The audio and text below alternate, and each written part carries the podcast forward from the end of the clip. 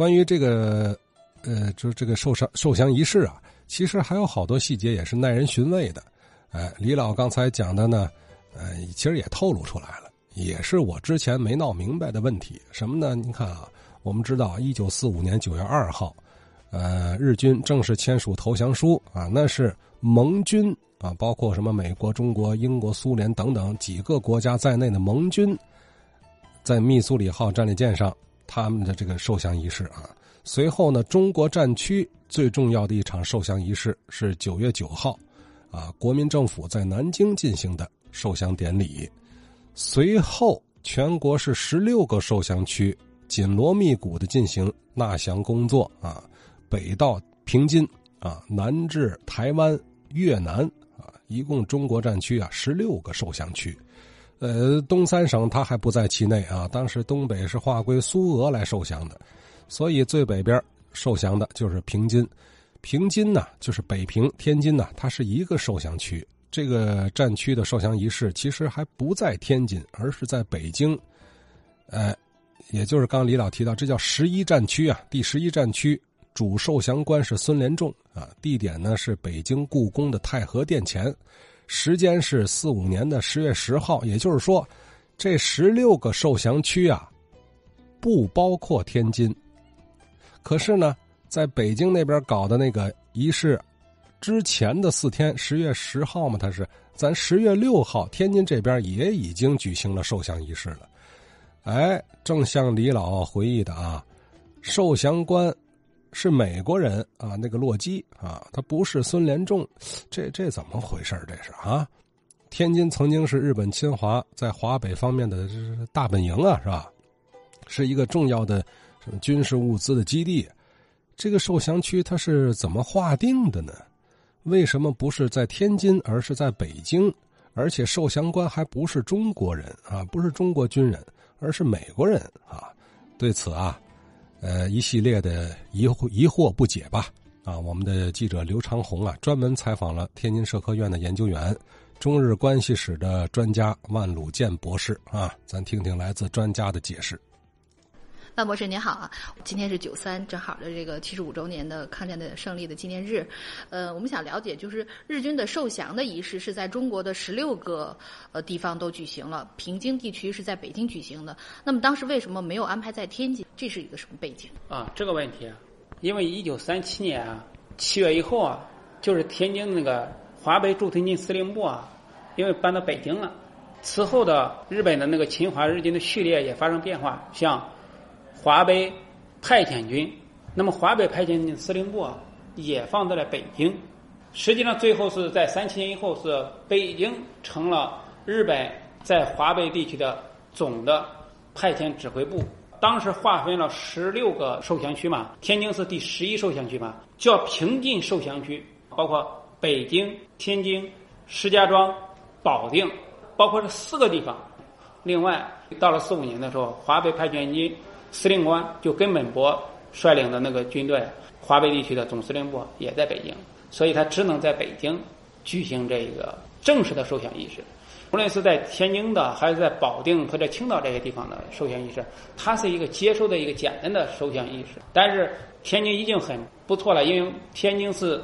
美军主持受降的，其他的地方就在中国战区里面哈。实际上都是中国军队来主持的，也只有天津这个地方是美军主持，就洛基中将他主持这个受降仪式。为什么会是有美军呢？在天津？因为日本战败投降以后啊，国民党的军队还都在大西北，他的军队过不来。天津市区周边啊，像武清啊、像西青啊这些地方，实际上都被共产党的游击队给包围占领了。那么蒋介石害怕。这是重大的城市哈，就特大城市。如果说日军投降要接受那个受降，还把共产党军队直接进过来。当时日本宣布投降，蒋介石给日军的命令是什么？你只准许接受中央军的，就是国民政府的军队的受降，其他的军队一概不接受，然后原地待命。所以在一九四五年的十月份，张发遣，张发遣实际上是那个。穆廷芳九十四军派过来的那接受的军队的前进指挥所的主任，因为穆廷芳不是在那个云南那边嘛，先派到上海去接收，然后来到天津。这个张发潜啊是前进指挥所的所长、主任，他陪着美国人一块儿来，一块儿来到天津的时候，他坐飞机来嘛，坐飞机来说，需不需要提前就是找地方？你得有有没有飞机场？那个机长啊，当时那个机长就说没事，我非常熟悉这一块啊。结果啊，到了天津以后啊，日本刚刚投降那一段时间，他那个机场隐藏的都很好，从飞机上找不到飞机场。第一次停迫降的时候啊，是降到那个一个地里面，看不见，没法停嘛，又升上去，来回转个这个找不着地方，转一下午没地方停，最后是到就是黄昏的时候，张国让那个机场啊，双翼那个金属片反光哦，才看到那儿有飞机场，然后才降下来。结果他们飞机刚刚降落，呼一下的有一个叫渤海大队的一队人马过来了，包围他了。实际上这个渤海大队是共产党的军队，说明时候这一时期周边地区其实都被就是中共的游击队哈逐渐发展壮大，他们控制住这个地方了。当然最后也没把他怎么样，放走了。从那机场又来到市里，住到那个就是现在的法租界工艺局那个地方，负责那个伺候的接收事宜。天津的接收仪式是定的是十月六号上午九点，实际上举行的仪式并不长，大概一个小时多一点。日本战败以后啊，你不得天津市的秩序恢复，你得任命市长和那个副市长嘛。所以在张伯苓的推荐下，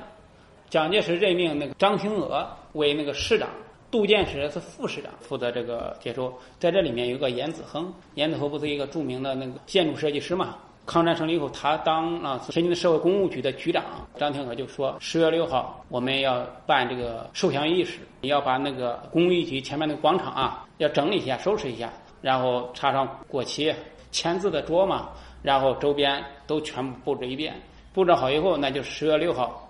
上午是九点开正式开始。正式除了这些，就是美军。”当时的美军的那个司令部啊，就是工艺局大楼嘛。其实原先是国民党师党部的地方，后来因为九月底美军登陆以后啊，来了以后啊，美军就看上那个地方，说我要在那个地方办公，就让那个天津市党部给搬出来了，所以就在那个地方办这个授降仪式。九点以后，那个洛基中将还有下边的那个副手师长，然后负责这些仪式嘛。美军有军乐队开始演奏音乐，然后日本受降的主官。是幺幺八师团的师团长内田银之助，这个内田银之助啊，就是他为什么这个时候他会在这受降？因为内田银之助这个，他实际上率领的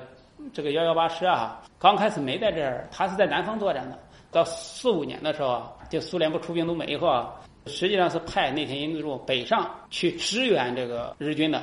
结果他从南往北赶嘛，一直赶赶赶，刚刚到天津，日本说宣布投降了，所以他就。就没法动了嘛，就说原地待命，因为驻屯军司令部在北京嘛，所以留下在天津的，除了就是那个当时的一些日本那个特务机关或者是一些那个警察署的一些日本人嘛，那么幺幺八师团就是内田银之助军队是最多的，他是中将嘛，那内田银之助就在这原地待命，他同时负责也给那个北京那边的那个联络官根本博，根本博是当时华北派遣军司令官，还有他们的参谋长高桥谈。他们这些人就商量怎么是负责这个受降嘛，然后那就那天就负责天津的，有伪军，有一部分伪军，伪军也是让他们待命，但是还没有没有正规的军队，就是没有那国民党的军队过来，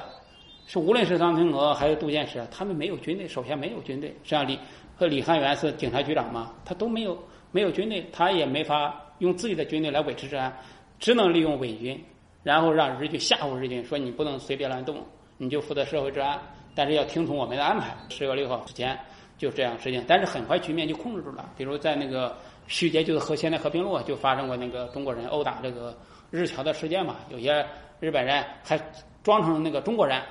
然后打他的时候还说：“哎，我的中国人，我的中国人。”这样的，那一看就是日本人嘛，就是就也发生过这样的事，这也很正常嘛。